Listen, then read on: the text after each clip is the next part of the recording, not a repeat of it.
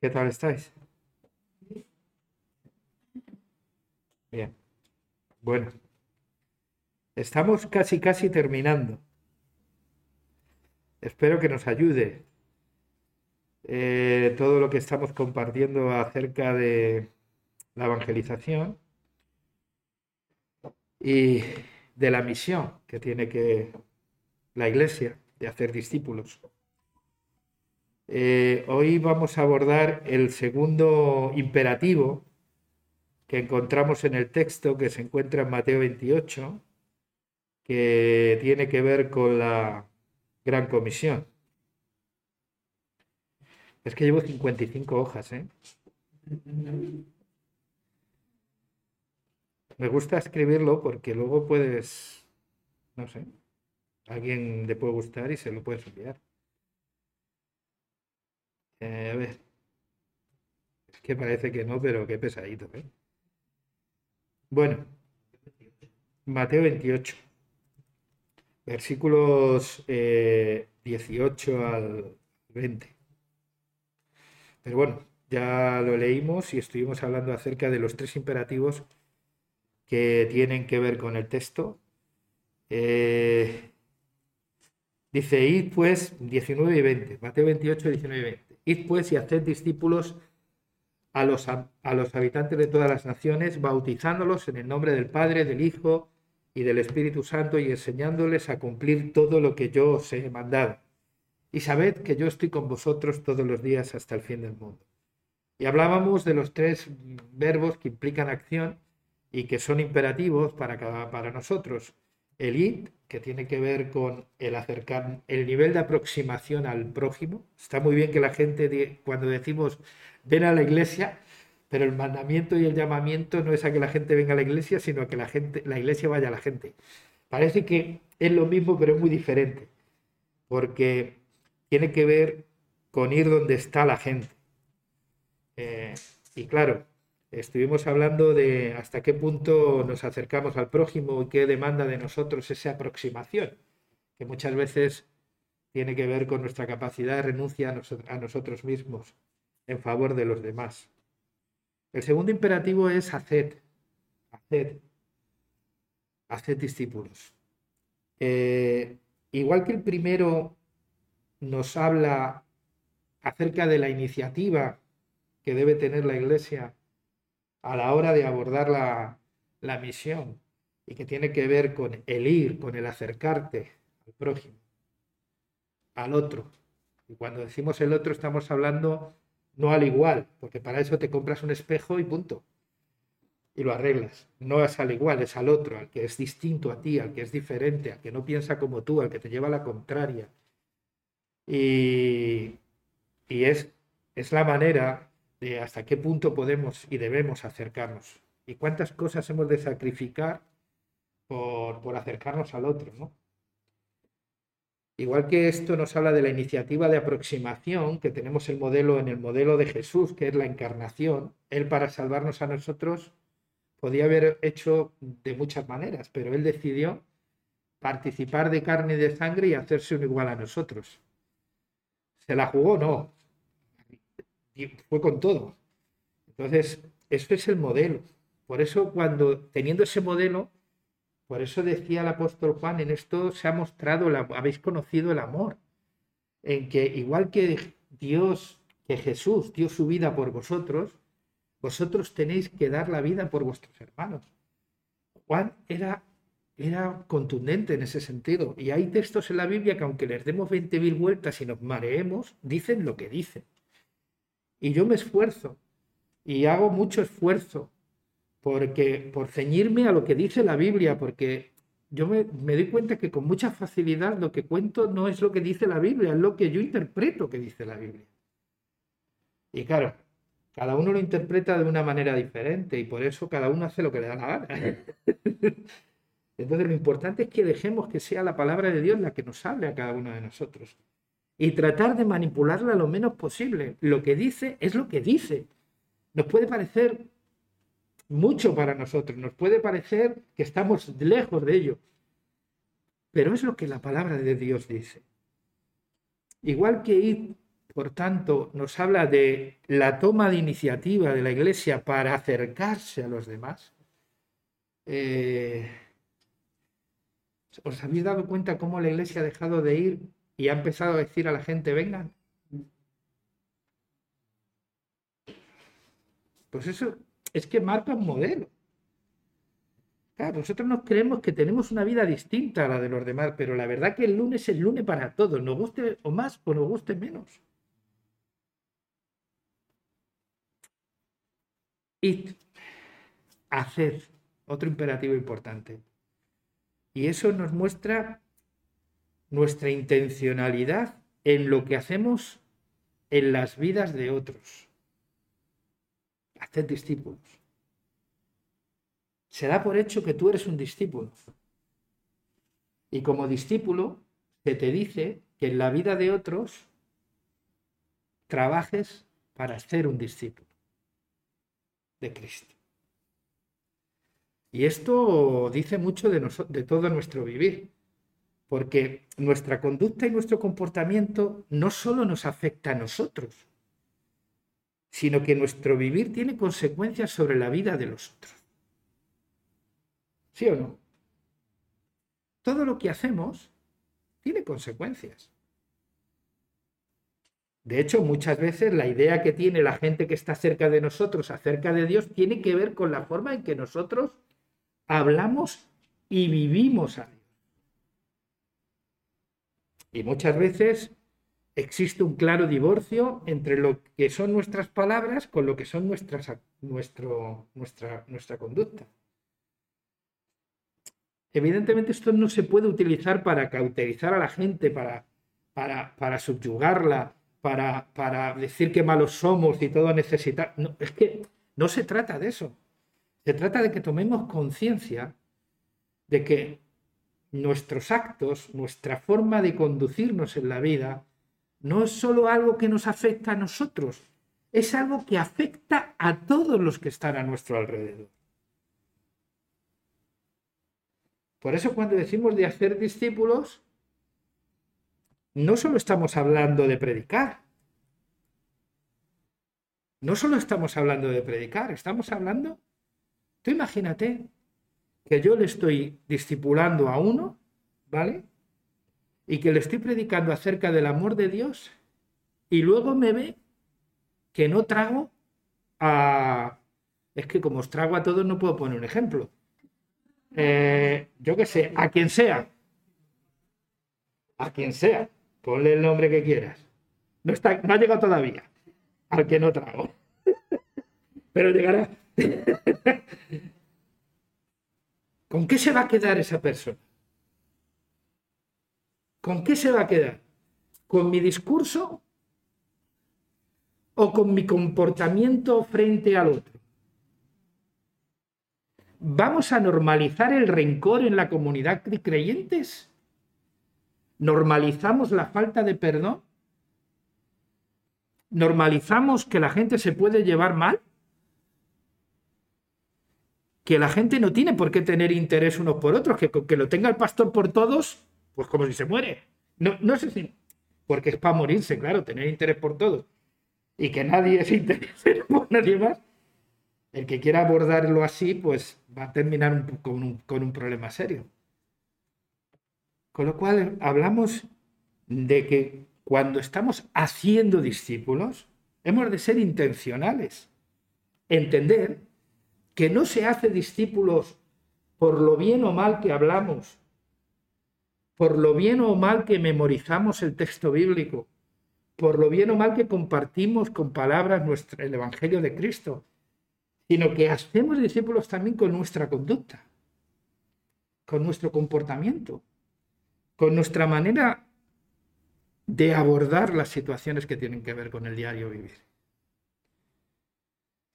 Así que, pues es una gran responsabilidad. ¿Cómo educar a mi hijo? Si yo les digo a mis hijos que no maltrates, no se puede maltratar a, a la mujer, y luego me ven que soy un verdugo con mi mujer, ¿qué se queda en el ambiente? ¿Qué es lo que queda? Yo sé lo que se ha ido. que es la credibilidad. y, lo que más peso tiene es nuestra conducta. Y yo he visto como muchas veces en las, iglesias se normalizan comportamientos que no se deberían de tener en una comunidad cristiana.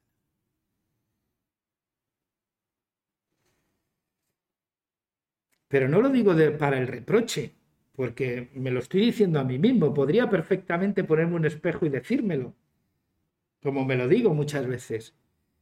Lo digo para la que pensemos en realidad el valor que tienen nuestras acciones, nuestra conducta.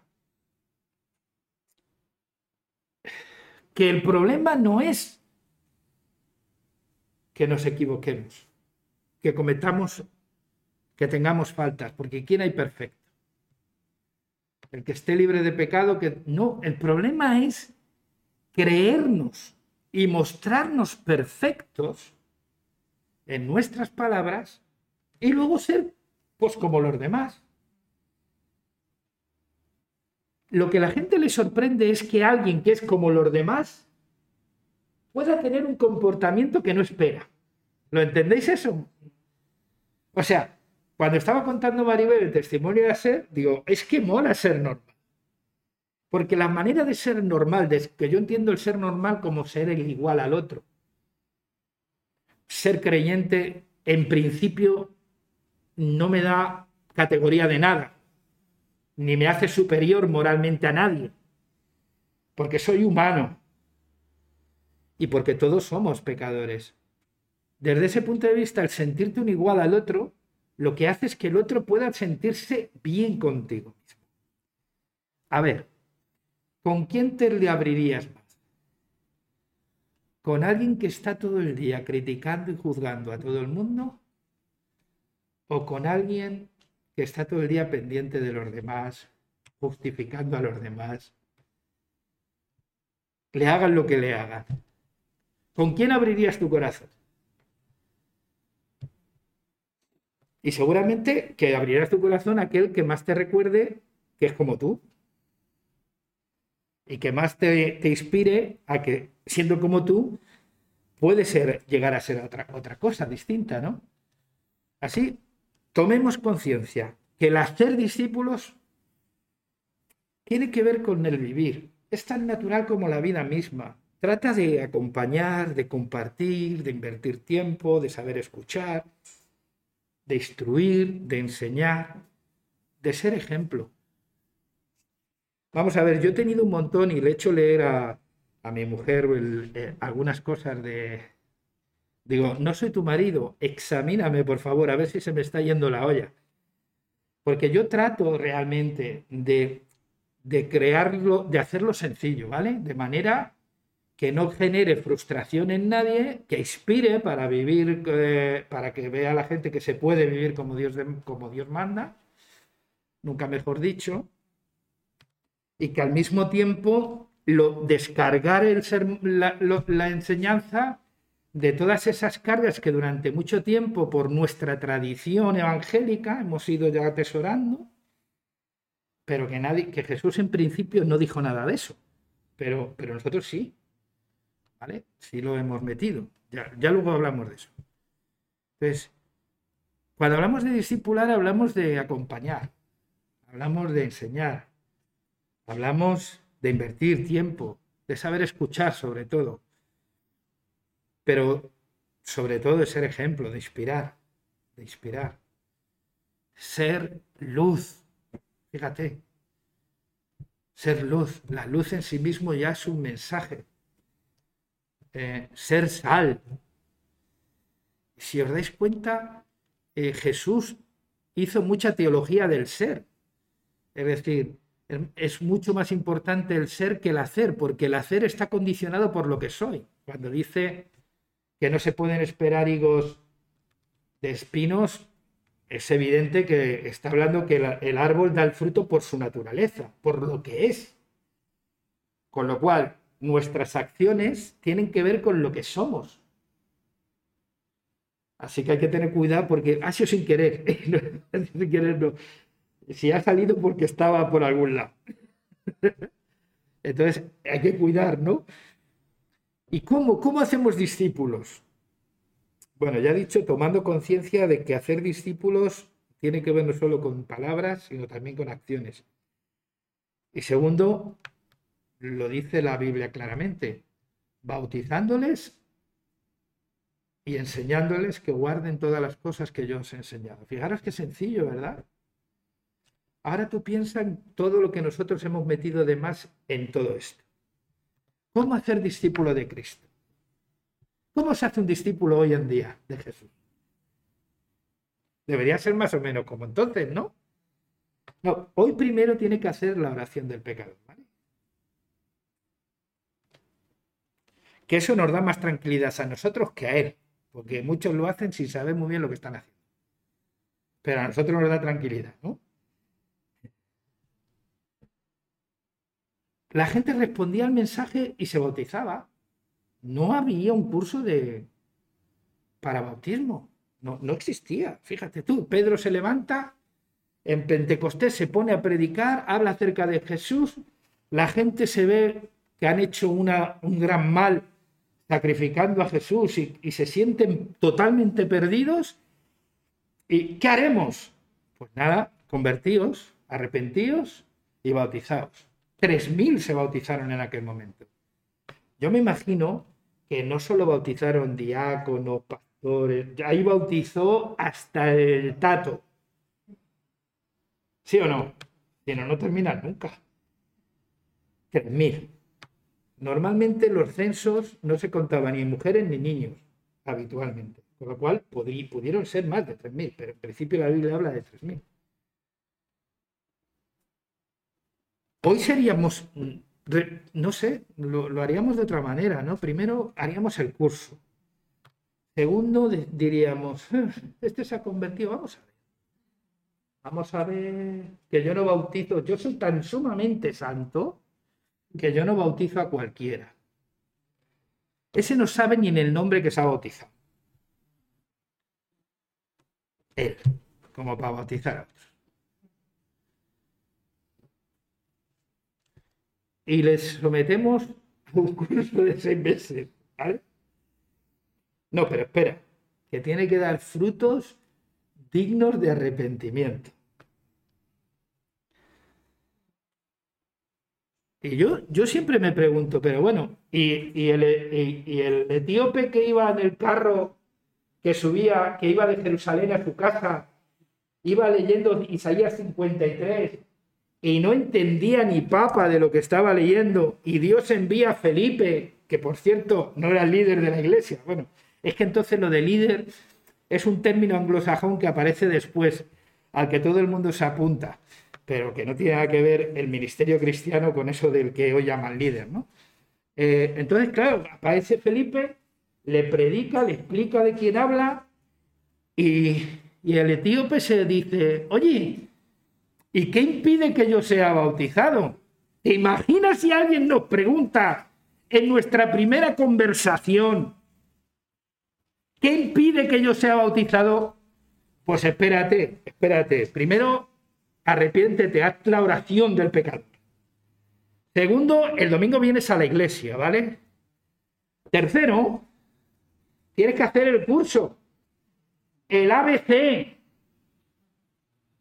el curso para el bautismo, de preparación de bautismo.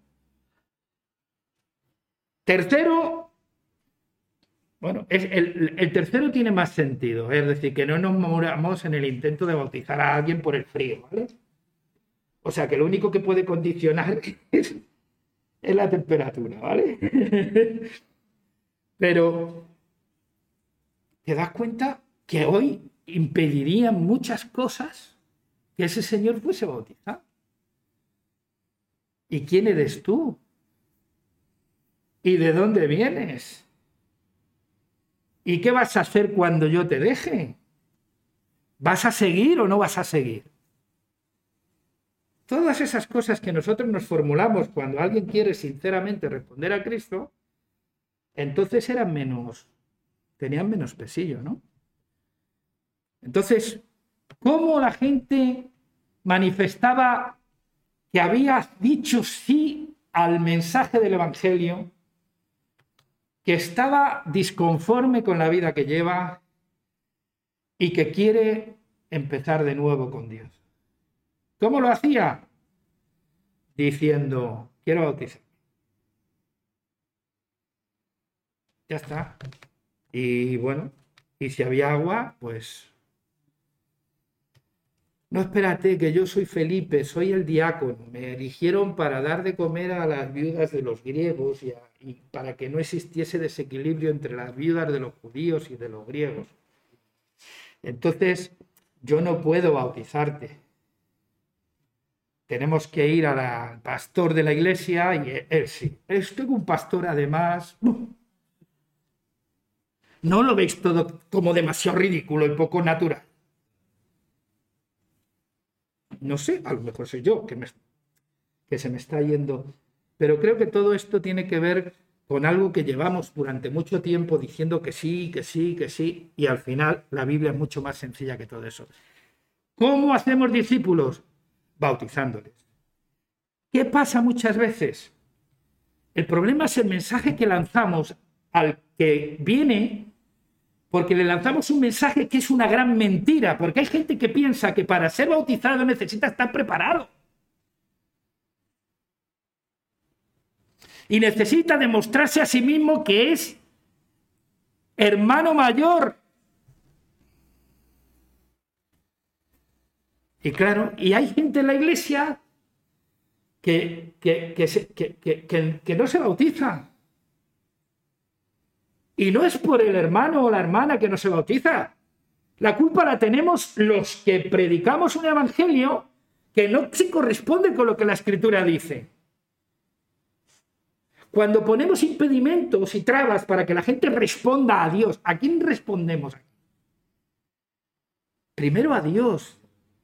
Y cuando tú tienes conciencia de responder a Dios, luego respondemos sin ningún complejo, ni problema, ni jerarquía, los unos a los otros.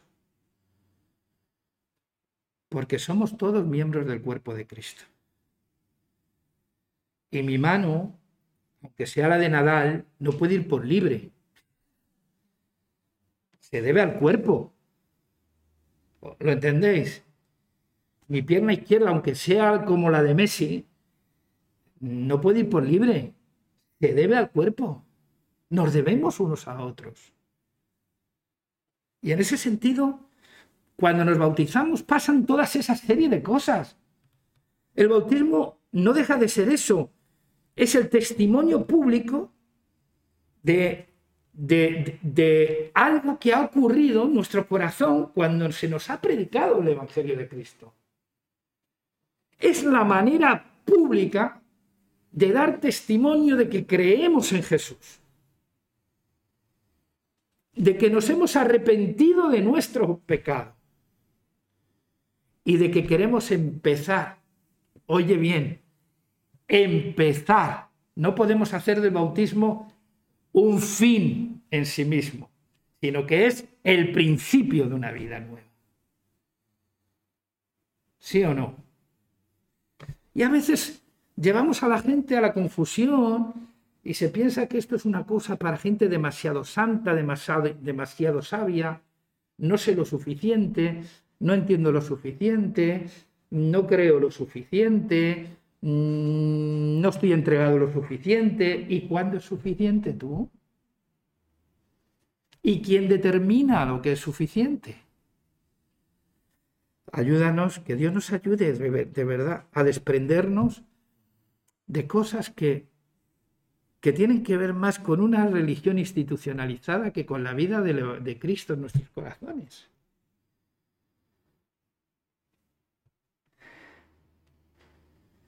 Romanos capítulo 6, versículos 3 al 11 dice, ¿no sabéis que al ser vinculados por el bautismo fuimos también vinculados a su muerte?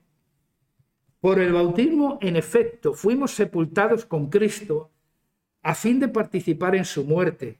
Por tanto, si Cristo venció a la muerte resucitando por el glorioso poder del Padre, es preciso que también nosotros emprendamos una nueva vida. Si os dais cuenta, el símbolo del bautismo incluso el símbolo ceremonial del bautismo del que está hablando el apóstol Pablo habla de una, de una inmersión, de una sepultura y de un resurgir.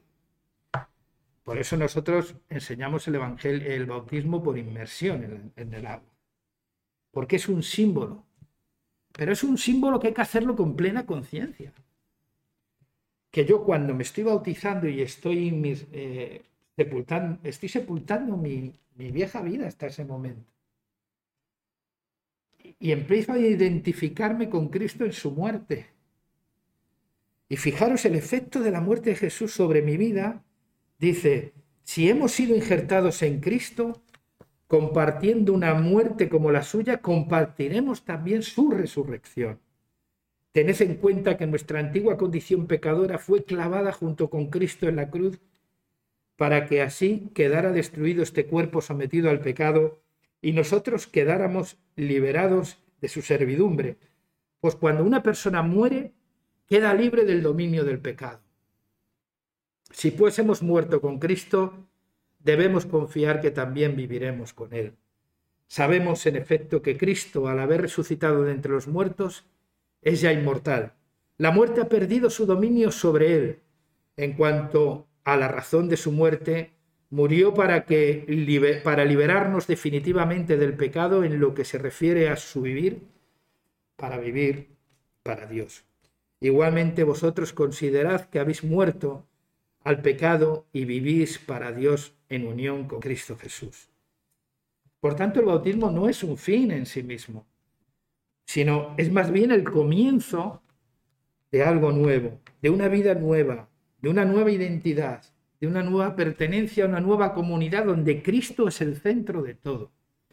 Como dice Gálatas 3, 26, 27 perdón, y 28, dice, pues todos los que habéis sido bautizados en Cristo, de Cristo, de Cristo habéis sido revestidos.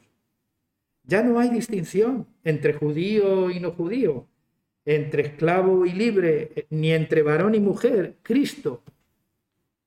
En Cristo sois todos uno. Y esa es la incorporación. Cuando nos bautizamos, es el inicio de una nueva vida, una vida libre del pecado, una vida para Dios y un sentido de identidad y de plena identificación con Jesús y de pertenencia a la comunidad donde Cristo es el centro de todo. Y eso lo hacemos entre todos. Por eso, ¿cómo hacemos discípulos? Bautizándoles. Porque en ese bautismo estamos manifestando nuestro arrepentimiento, estamos manifestando nuestra fe. Por eso se hace de manera adulta y consciente.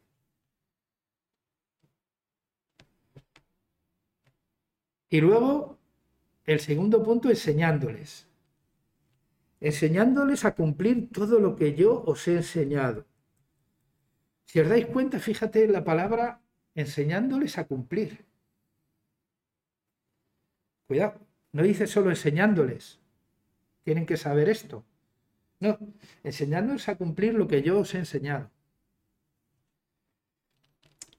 Por tanto, el, discipulado, como hemos dicho, no es simplemente una transferencia de información para saber, sino que es una transferencia de vida para obedecer. La, eh, la enseñanza forma parte troncal de lo que es la vida del discípulo. Si en algo se caracteriza el discípulo de Cristo es esa constante hambre y sed de aprender de Cristo. Fíjate el apóstol Pablo, el impacto de su conversión, su ministerio misionero entre gentiles. Filipenses 3, capítulo 3, versículo 12, dice, no pretendo haberlo alcanzado, ni me hago ilusiones como si ya fuese perfecto. ¿Os dais cuenta, no? Solamente sé que hago una cosa, me olvido de lo que queda atrás y me hacia lo que está delante, porque para mí todo lo que yo tenía hasta el momento en que conocí a Cristo es como basura con tal de conocerle más. O sea, alguien que, que Dios ha manifestado en su vida, pero que sigue teniendo un hambre de conocer a Dios, de conocer a Jesús, de saber más de Cristo. Aquí es importante eh, que entendamos que el discipulado cristiano se desarrolla en una cultura de aprendizaje, eh, en una cultura de, aprendizaje constante, donde fracasamos cuando nos consideramos que ya hemos aprendido todo lo que teníamos que aprender.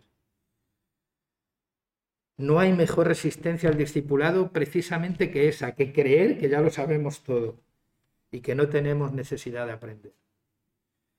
El discipulado podría ser una invitación como la que Jesús hizo en Mateo capítulo 11, versículos 28 y 29. Dice, ¿aprended de quién?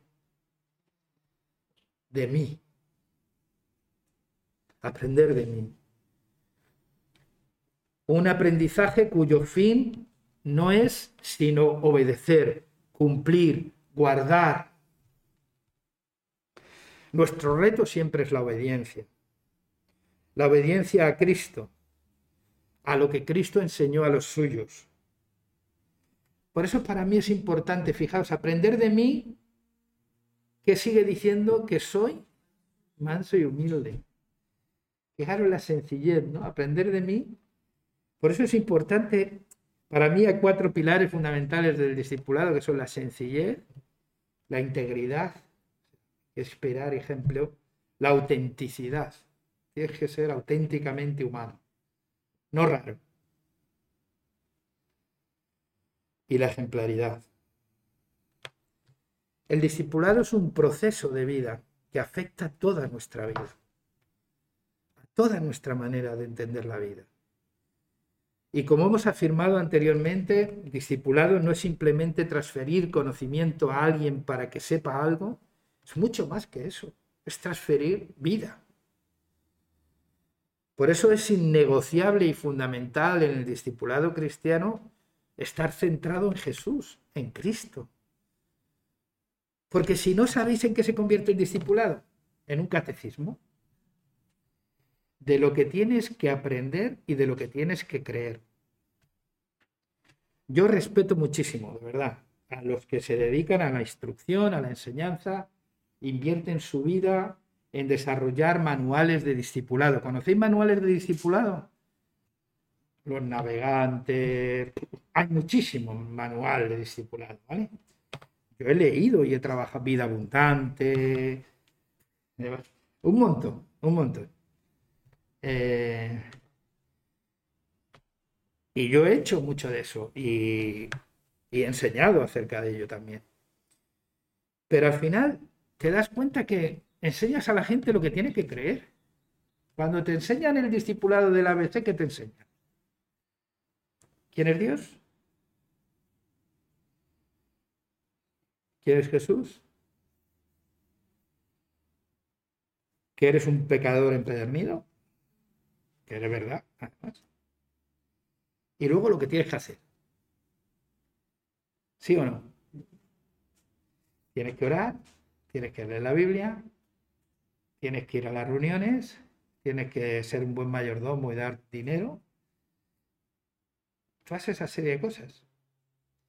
Que si te das cuenta, si las desconectas de Cristo, no tienen ningún sentido ninguna de ellas. ¿Qué quiero decir con esto? Que hay que tener cuidado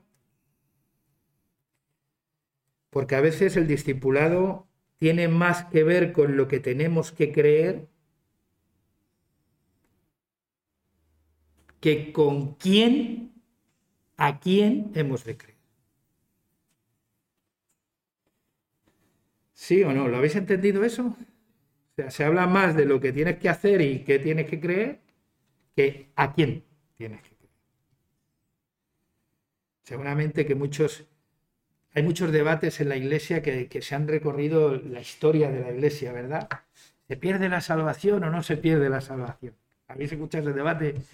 Calvino, Lutero, ¿la elección divina o, la libre, eh, la, voluntad, el, libre albedrío de Arminio? Eh, ¿Queréis que hablemos de más debates? El modelo de la santidad, ¿no? El movimiento de la santidad, que empezó con, los Wesley, que algún otro dijo, oye, que se nos está yendo. Quiero decir, porque al final todos los métodos tienden a dar, a poner más énfasis en el método, porque además, por desgracia, muchos de esos métodos están orientados al resultado. Y volvemos a la tiranía del resultado. Que es lo que hay que evitar. Eh, existen muchos materiales, ya he dicho, incluso ministerios que se dedican a ello y, y, desde el respeto yo creo que el riesgo está en poner en valor métodos que responden a resultados y que fomentan una cultura del mérito en vez de llevar a Cristo a la gente y que realmente avivar en ellos el deseo de conocer a Jesús y de relacionarse con Él cada vez más y mejor. Ese tiene que ser el único elemento motivador no lo que vaya a conseguir en la iglesia. ¿A cuántos conoces que se van de las iglesias porque no dicen que no hacen nada o no les dicen que no hacen nada en la iglesia? Es que, porque todo al final se convierte en una competencia estúpida, inútil. Porque cuando tú entras en, el, en, el, en, el, en, en la cultura del mérito, en lo que tiene que ver con, con el, te orientas al resultado, necesitas hitos. ¿Sí? Necesitas metas que cumplir. Y la meta es que quiero ser pastor. ¿Y cuando eres pastor, qué? ¿Qué? Solo en la Biblia para predicar. ¿Y, qué, ¿Y para qué vale eso?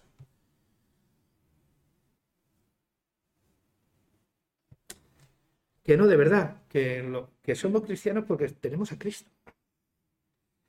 Y lo que en nuestra vida es lo más importante es precisamente nuestra relación con Jesús mucho más importante que lo que podamos hacer en la iglesia. Y además siempre persuadidos que, como decía el apóstol Pablo en Filipenses 1.6, persuadidos del que comenzó la buena obra en vosotros, la, la completará. Es Cristo el que completará su obra en nosotros.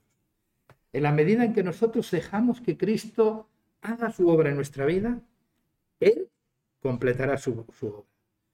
Así pues, el discipulado es ese proceso de aprendizaje que se desarrolla en una cultura de aprendizaje unos de otros y cuyo único fin es Cristo. Hay que reorientar el discipulado hacia el aprender de mí. El aprender de mí, que dijo Jesús. ¿De quién tiene que aprender la gente? De Cristo. Y como decía el apóstol Pablo, imitadme a mí en lo que yo imito a Cristo. Eso quiere decir que bien se cuidaba el apóstol Pablo de que no limitaran en aquellas cosas que no eran imitables. ¿No? Y eso está bien, ¿no? Porque tú imagínate que tengas un defecto y lo ves también. Entonces, yo cuando veo un defecto mío en mis hijos, no más que rabia me da. Eh, ¿Y qué le digo? ¿Qué le digo? ¿Eh? Te quedas así como sin palabras eh, porque no quieres provocar un, problema. Así que, ¿cómo podemos hacer discípulos? ¿Cómo cumplimos con la misión? Haciendo, bautizando y enseñándoles que guarden. No hablamos de conocimiento, por tanto, librémonos de la obsesión de conocer para saber más que nadie. Simplemente busquemos un conocimiento que ayude a la gente a vivir en cristiano. Ese es el discipulado, vivir en cristiano, vivir conforme a Cristo. Cuando estábamos orando, yo me acordaba de todo lo que hemos estado hablando acerca de la oración y para pedir por, no sé si te pasa a ti, pero hay peticiones que a mí me, me dejan sin palabras. Entonces, claro, cuando me pongo delante de Dios, digo, ¿y ahora qué le digo? Y entonces pido ayuda y le digo, porque claro, cuando digo, vamos a pedir en el nombre de Cristo. Hay quien utiliza el nombre de Cristo como, como una afirmación, una declaración mágica para que Dios haga lo que yo quiero que haga, ¿no? Pero pedir en el nombre de alguien es pedir algo que él pediría. Con lo cual yo estoy descartado. Fijaros la importancia de pedir en el nombre de Cristo, es anularte. Con lo cual, cuando estás pidiendo por tus intereses, a ver en qué nombre estás pidiendo. Pero bueno, quiero decirte, que podemos seguir por ahí. por eso, a mí esto de la oración siempre he pensado que es algo muy serio, porque es hablar con Dios sobre mi vida y sobre la vida de los demás. Y cuando yo pido, cuando estaba por, digo, ¿qué, qué pido yo por esta mujer? Dios mío. Y por, esa, por ese muchacho. Y lo que me ha venido es, Jesús, ¿tú qué, pedirías? ¿Qué, ¿Qué le pedirías tú al Padre por alguien así? Evidentemente, pides que el Señor te los consuele, ¿no? Y que el Señor esté con ellos y que les abra sus ojos y que puedan tener una luz, que puedan ser iluminados de manera que sus conciencias puedan despertar a Dios. Porque sea el camino que sea, el del milagro o, el del desenlace final, ese camino va a ser mucho mejor transitado con Jesús que sin Él. Y, claro, yo como no tengo la seguridad cierta de que yo tengo un problema, porque yo creo que, que Dios no está comprometido a sanar a todo el mundo. Sin embargo, sí todos nos vamos a morir. O sea, fíjate tú el rollo que, la gran, el gran problema que tenemos, ¿no? Cuando oramos por alguien que está enfermo. Porque sabemos que no va a sanar a todo el mundo, porque no lo hizo ni, ni estando en la tierra, pero sabemos que todos nos vamos a morir. Lo cual es un, es un rollo, ¿no? Hay algunos que lo resuelven decretando y estas cosas. Chicos, oye, yo tengo verdaderos problemas a veces por pedir. Ahora, eso no quita que yo oro por siempre por sanidad, por alguien que está enfermo, porque creo que Dios puede obrar el milagro. Pero lo que busco es que Dios sea glorificado en esa sanidad. ¿Vale? O sea, es como lo que cuando le dijeron me estoy enrodeando y saliendo ya de la predicación, porque estoy ya fuera de ella, he terminado. He visto que cerrar. Pero es como cuando dice, ¿quién ha pecado? ¿Este o, sus padres? ¿Os acordáis del ciego? Esto está para, para que Dios sea glorificado. Quiero decir que a veces nos planteamos las cosas y Dios eh, al final busca glorificarse en medio de nuestras debilidades. Así que en la medida que más se manifiestan y se evidencian nuestras debilidades, más oportunidad tiene Dios de glorificarse. Y es ese momento de debilidad en el que Dios puede mostrar su gracia y mostrarse suficiente para esas vidas. Amén. Oremos al Señor y demos gracias por su palabra. Y que Dios nos ayude, ¿vale?